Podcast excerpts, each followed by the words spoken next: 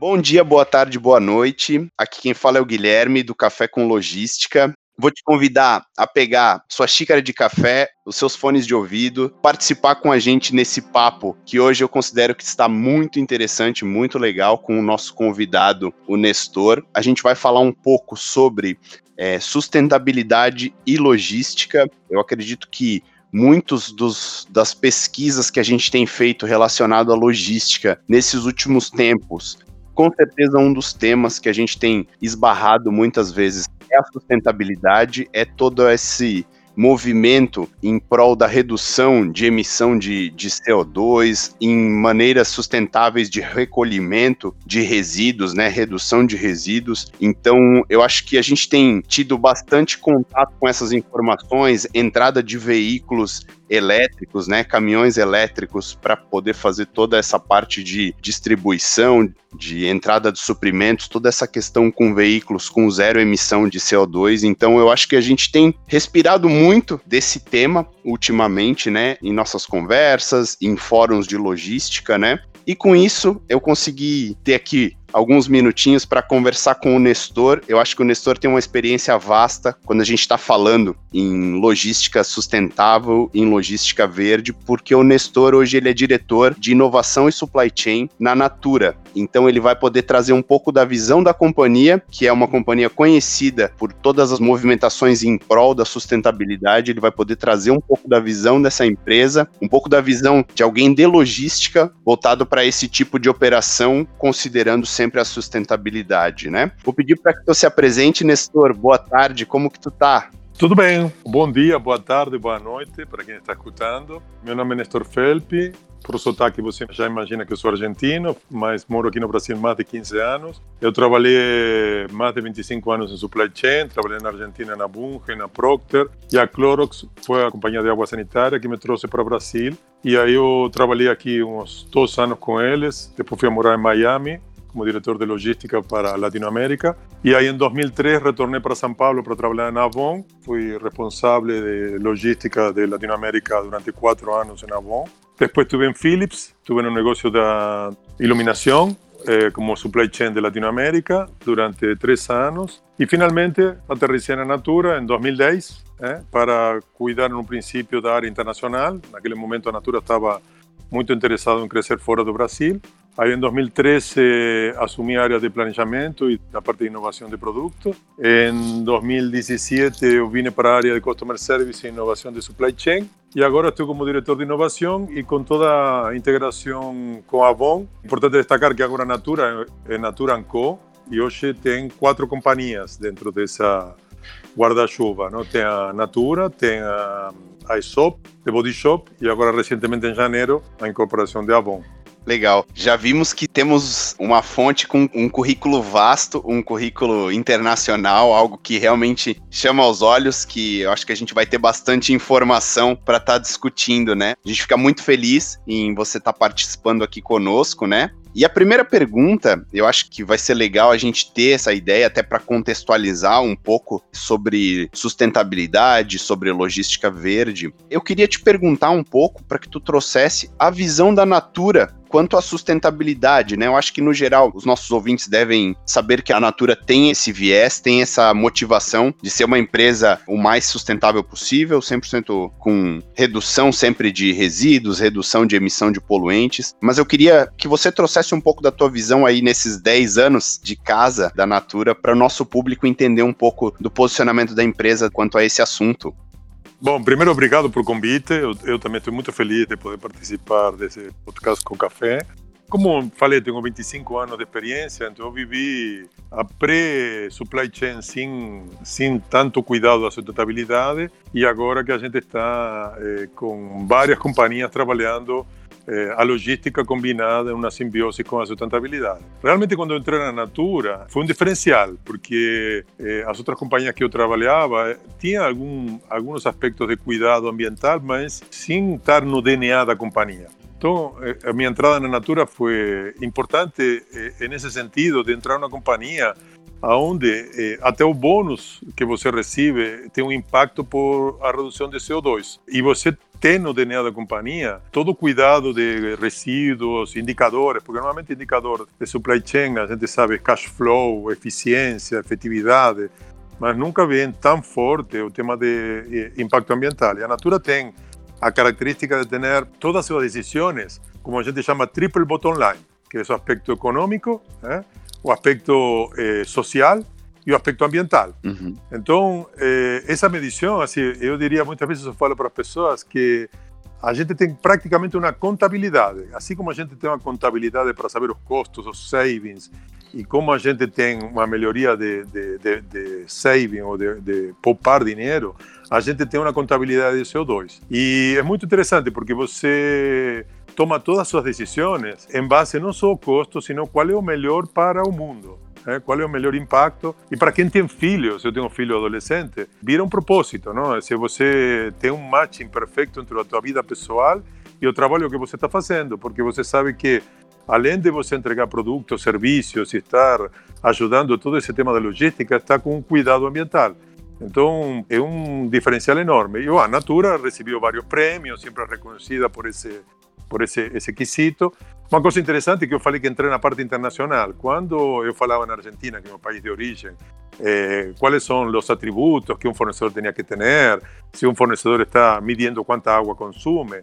O pessoal que trabalha comigo na Argentina achava que eu era maluco, porque realmente o único país que entendia um pouco a filosofia da, da Natura era Brasil. Legal. Porque conhecia a Natura, porque é uma referência. Quando você fala Natura na Argentina, eu falei, ah, quem são esses caras?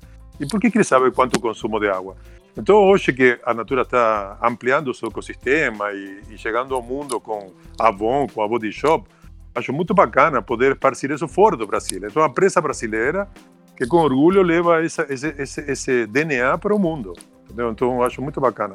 Que legal, eu não sabia desse, dessa visão, porque para a gente realmente é natural, a gente já conhece um pouco desse viés da Natura, né? Mas internacionalmente, então, não era tão difundido como deve ser hoje. Não, porque as pessoas não conhecem Natura. Então, um fornecedor aqui no Brasil, você pede N coisas.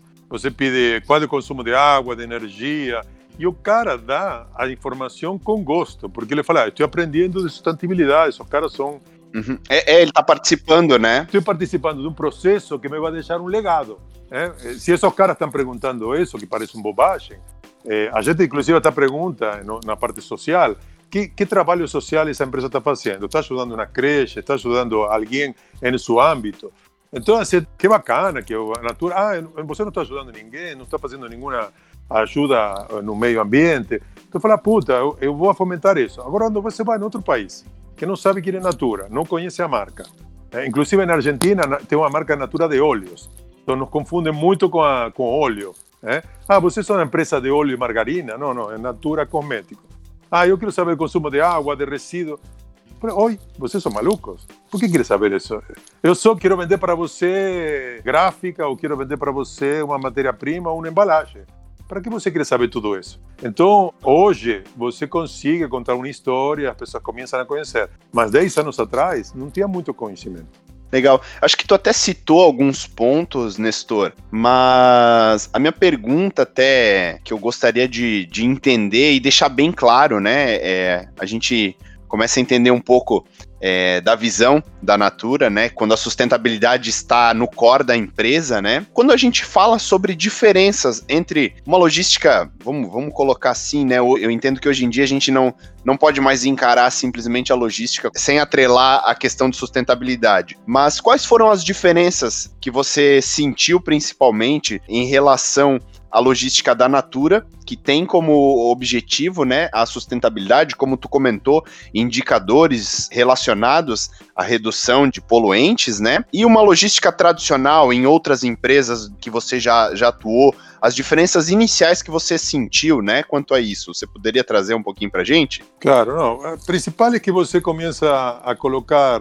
Quem está em logística sabe que nossos indicadores são indicadores de serviço, indicadores de segurança, indicadores de custo, e a gente driva todo nosso dia a dia para esses indicadores que são prioridade da companhia. Quando você está em uma companhia que, além de todos os indicadores, tem prioridade de impacto ambiental, de resíduos, você começa a tomar decisões cuidando, como falei antes, triple bottom line ou quadruple bottom line, olhando todas as características. E é interessante que quando você alia o. Parece a vezes, no início, eh, eu tinha esse pensamento, pode ser muita gente tem esse pensamento, que cuidar do meio ambiente pode ser mais caro. E não é. É, é, uma, é um paradigma. Então, assim, muitas vezes você, você. Bom, pode ser que você. Ah, vou comprar um carro elétrico, como você falou no início, o investimento maior. Mas depois você vai ver que a manutenção desse carro é muito menor. Então, no tempo, é, você compensa. É claro que você tem que ser um diferencial, fazer um investimento maior e você entra em uma possibilidade de ter cuidado do meio ambiente e redução de custo. Provavelmente no longo prazo, não no curto. Então, se você toma decisões estratégicas, é, vai estar combinado. Então a gente, por exemplo, começou a fazer cabotagem para o Nordeste. Cabotagem é mais barato que a carreta normal. Tem uma série de implicâncias, porque você fazer cabotagem no Brasil, onde o porto está saturado, a gente começou, aprendeu muito. As primeiras cabotagens demoravam 15 dias para chegar na Bahia, para chegar em Castanhal. Então, tem que ter muita vontade para você fazer. Entendeu? Se você não tem essa vontade, esse driver, você desiste no primeiro embarque, porque fala, oh, putz, é muito difícil esse negócio. Agora, uma vez que você tem essa vontade e começa a testar e começa a perfeccionar a cadeia, depois é uma vida normal. Hoje o cabotagem para o Nordeste é uma vida normal, mas no início foi difícil. Então, só se você tem esse DNA e esse foco que você consiga esse, esse tipo de coisas. É legal e curioso, né? Porque esse momento de planejamento, eu acredito que seja um momento mais custoso para o gerente de logística, para quem está à frente da operação. Interessante como, às vezes, acho que de primeiro a gente encara como, opa, eu tenho um, um, novo fator a considerar aqui no meu planejamento, que é a sustentabilidade. A gente pensa em custo elevado, né? Mas tu trouxe uma visão de que muitas vezes isso não é a realidade, né? É a realidade de um novo planejamento, um novo desafio, mas não está diretamente relacionado com o aumento dos custos. Estou correto em afirmar isso? Por isso eu repito, quando eu entrei na Natura, eu sempre achei que tinha um investimento para ser feito para cuidado ambiental. Eu diria assim, 90% dos casos que eu vivi nos últimos 10 anos não tem impacto de custo. A gente acha que é um mito isso, não? A gente que acha, ah, para cuidado ambiental eu tenho que ter impacto de custo. Se você vai fundo no negócio, você vê que vai junto. Então, como eu falei, o carro elétrico, ah, mas tem um grande investimento neto, tá bom, mas você recupera. Só você tem que ter vontade de entrar nesse circuito e ter um, um motivo muito forte para entrar. Porque se você faz uma análise financeira, provavelmente não se paga nos primeiros dois anos. Então a pessoa fala, ah, não, tem um projeto que se paga em um ano, dois anos, não vou fazer. Mas se você tem uma visão estratégica e isso é uma pedra fundamental e você paga em quatro anos, você sai do caixinha, né, dentro da, pensa fora da caixa e fala, não, não todo tem que ser um pagamento tão rápido, porque eu tenho outro atributo que é o impacto ambiental ou impacto social, que me permite ajudar. Então, é, esse é um pouco o paradigma que a gente tem que sair desse circuito que às vezes fica meio, parece que é contraditório, impacto ambiental com custo.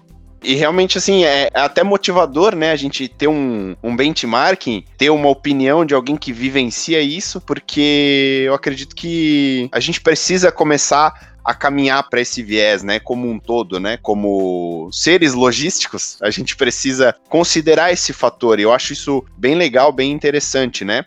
Dentro dessa pergunta de diferenças, indo lá no comecinho, quando você pegou essa nova empreitada, você sentiu alguma dificuldade em específico em mensurar essas informações, em negociar com base, você até comentou, né, que no início existia uma dificuldade ali no processo de cabotagem para as regiões ao norte do país, né?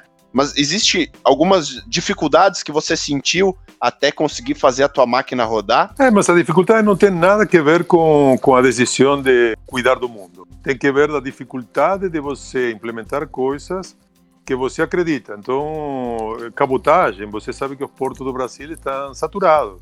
Inclusive, tempo depois, acho que foi a revista Exame ou o Infomani, não me lembro qual, fez uma entrevista comigo porque a gente está fazendo cabotagem no Brasil que é caótico os portos. Então a gente falou, o ponto de a gente fazer é nosso cuidado com o meio ambiente.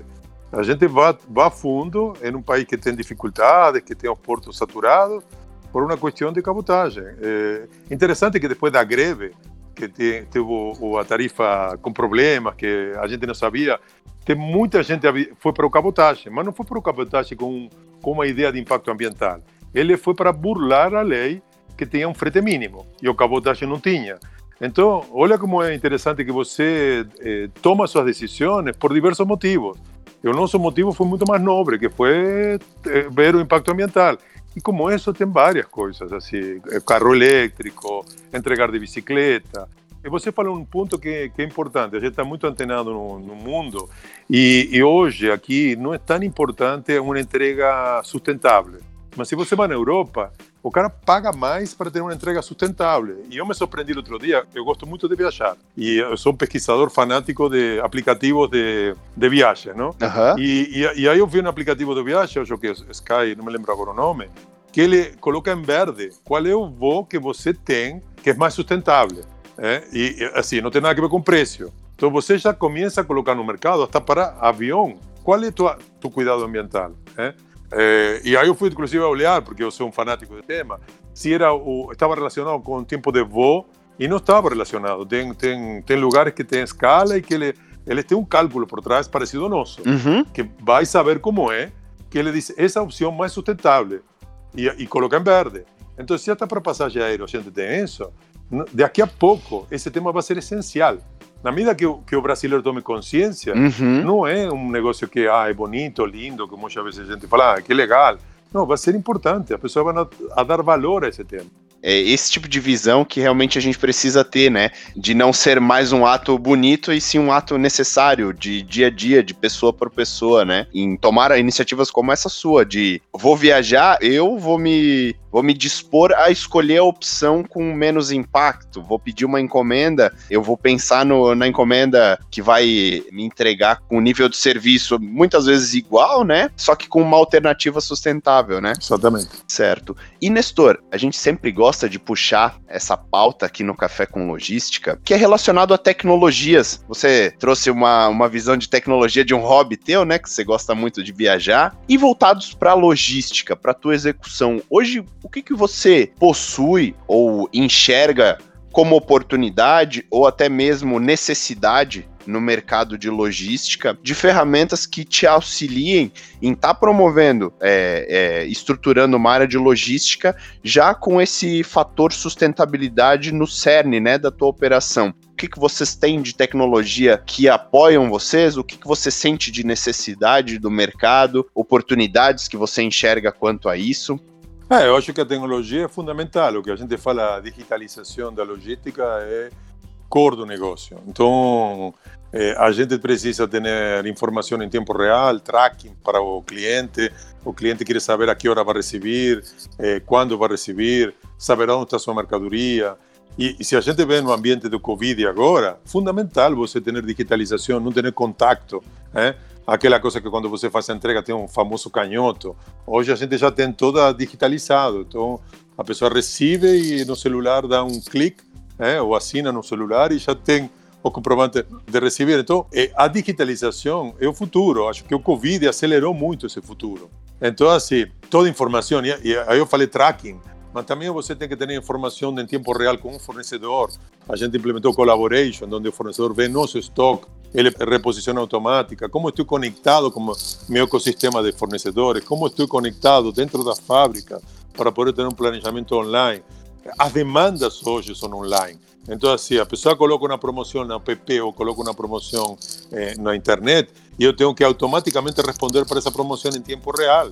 Eh, e a vezes até posso colocar e tirar a promoção, porque meu estoque acabou. Então, eu tenho que estar completamente conectado. O planejamento tem que estar conectado. Então, acho que a tecnologia, mapear todo o nosso ecossistema, a Natura durante anos vem trabalhando nisso, o Covid acelerou aquelas coisas que a gente imaginava que ia fazer em dois ou três anos, está fazendo tudo agora. A gente tem esquema de revistas, mas muitas consultoras já hoje estão trabalhando em forma digital e com Covid, que a pessoa não pode sair, mas se a, se a consultora ou a revendedora, no caso da Avon, é uma pessoa do grupo de risco, tem que ficar em casa. Então, como ela sigue sobrevivendo? Vendendo através da internet. Então, aquela pessoa que resistia no passado, hoje já é, um, é uma obrigação e, e muita coisa vai mudar. A gente não vai poder eh, usar papel. Muitos papéis a gente tira do sistema também por impacto ambiental. Então a gente se questiona. Um ano atrás, eu estava na parte de distribuição, reduzimos 30% das impressões. É interessante, não? Porque você tem no Brasil a nota fiscal eletrônica certo? Mas está obrigado a viajar com papel. É, é, é cômico, não? Por não dizer triste. É verdade. É, eu deveria parar num posto fiscal, o cara tem uma internet, É, como é uma nota fiscal eletrônica, ele vê, controla e não precisa levar o papel dentro do, da carreta ou dentro do veículo. Então, eu acho que todo mundo tem que evolucionar, porque para que eu tenho que imprimir um monte de notas, um boleto, né? o boleto eletrônico? Então, tudo isso da digitalização, no fundo, também tem impacto ambiental. Está conectado. Ele parece, não, peraí, o negócio de impacto ambiental é muito bonito, é um negócio florido, mas não tem nada a ver com a realidade. Não, está conectado. Tudo o que estamos falando aqui, o custo está conectado, a digitalização está conectado, tudo o que você faz pode ter uma redução de impacto ambiental e faz bem para o negócio. Então, acho que essa conexão, é, para mim, é um ponto de, de ouro, não? a chave de ouro legal é, é, ter as opiniões de alguém que vivencia isso há tanto tempo, né? Com um currículo vasto, trazendo essa visão de que a tecnologia ela tá em tudo, né? Desde a da revendedora, da Avon, da Natura, até a operação logística ali com os nossos inúmeros documentos é, relacionados a transportes, né? De que formas que a gente conseguiria estar tá fazendo isso para reduzir ainda mais emissão de documentos em papéis, é, podendo trazer isso de forma eletrônica, né? Eu acho que a gente tem capacidade capacidade de estar tá absorvendo isso, precisa mesmo desse mindset de caminhar em prol disso e enxergar, além dos benefícios de acelerar as operações por meio da tecnologia, a redução de emissão de, de poluentes, é, diminuição de consumo de papel, né? Eu acho que ter esse mindset é bem legal, né, para a gente considerar isso nas nossas operações de logística do dia a dia. Muito bom. Legal, Nestor. Acho que a gente fez um papo breve aqui, mas bastante engrandecedor, com bastante informações valiosas, né? Tenho certeza que o nosso público vai gostar bastante. Até comentei no, no, no meio do programa de que é até motivador, né? A gente ter um relato como o teu, é, uma experiência como a tua, de trazer um pouco mais da sustentabilidade para o nosso dia a dia, né? Eu acho que hoje em dia não é mais só bonito e sim necessário, né? A gente ter essa ideia em mente, né? É, exatamente. Bom, eu agradeço o convite, fico à disposição para tratar algum outro tema. Espero que as pessoas tenham curtido o café, o nosso café com logística. Fico aqui à disposição. Muito obrigado pelo convite. Eu que agradeço, Nestor. Pessoal, o nosso podcast fica por aqui, o nosso episódio de hoje junto com o Nestor. Qualquer dúvida que vocês tiverem e quiserem questões por e-mail, a gente pode compartilhar com o Nestor no segundo momento. O nosso e-mail é cafécomlogística@lincros.com. A gente está aberto a sugestões, a sugestões de convidados aqui para estar tá conversando conosco, sugestões de pauta para a gente estar tá conversando. A gente tem bastante a, a crescer dessa forma colaborativa, certo, pessoal? Um grande abraço e até a próxima.